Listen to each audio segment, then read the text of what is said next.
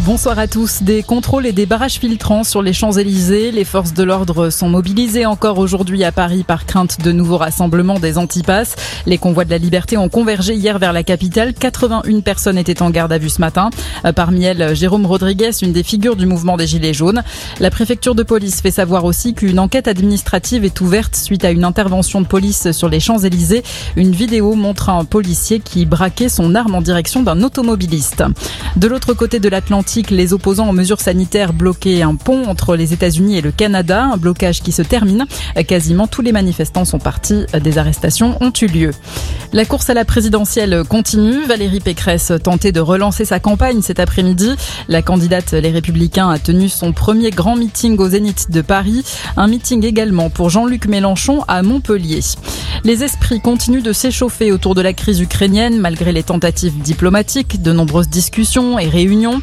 Euh, plus l'Occident fait pression sur la Russie et plus forte sera la réponse russe, déclare l'ambassadeur de Russie en Suède, euh, tout en assurant que la Russie veut à tout prix éviter la guerre.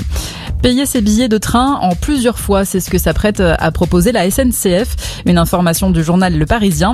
La société ferroviaire devrait lancer un appel d'offres pour choisir son partenaire financier dans les prochaines semaines.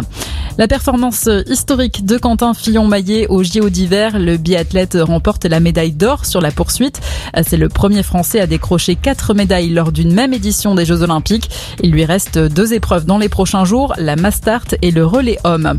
Le foot, suite de la 24e journée de Ligue 1, Monaco concède le match nul face à Lorient 0 partout, euh, Strasbourg s'impose à Angers 1-0. Sur le même score, victoire de Nantes à domicile contre Reims, Brest domine 3 5 à 1 et Saint-Etienne l'emporte à Clermont 2-1. À 20h45, Metz reçoit Marseille. Très bonne soirée à tous.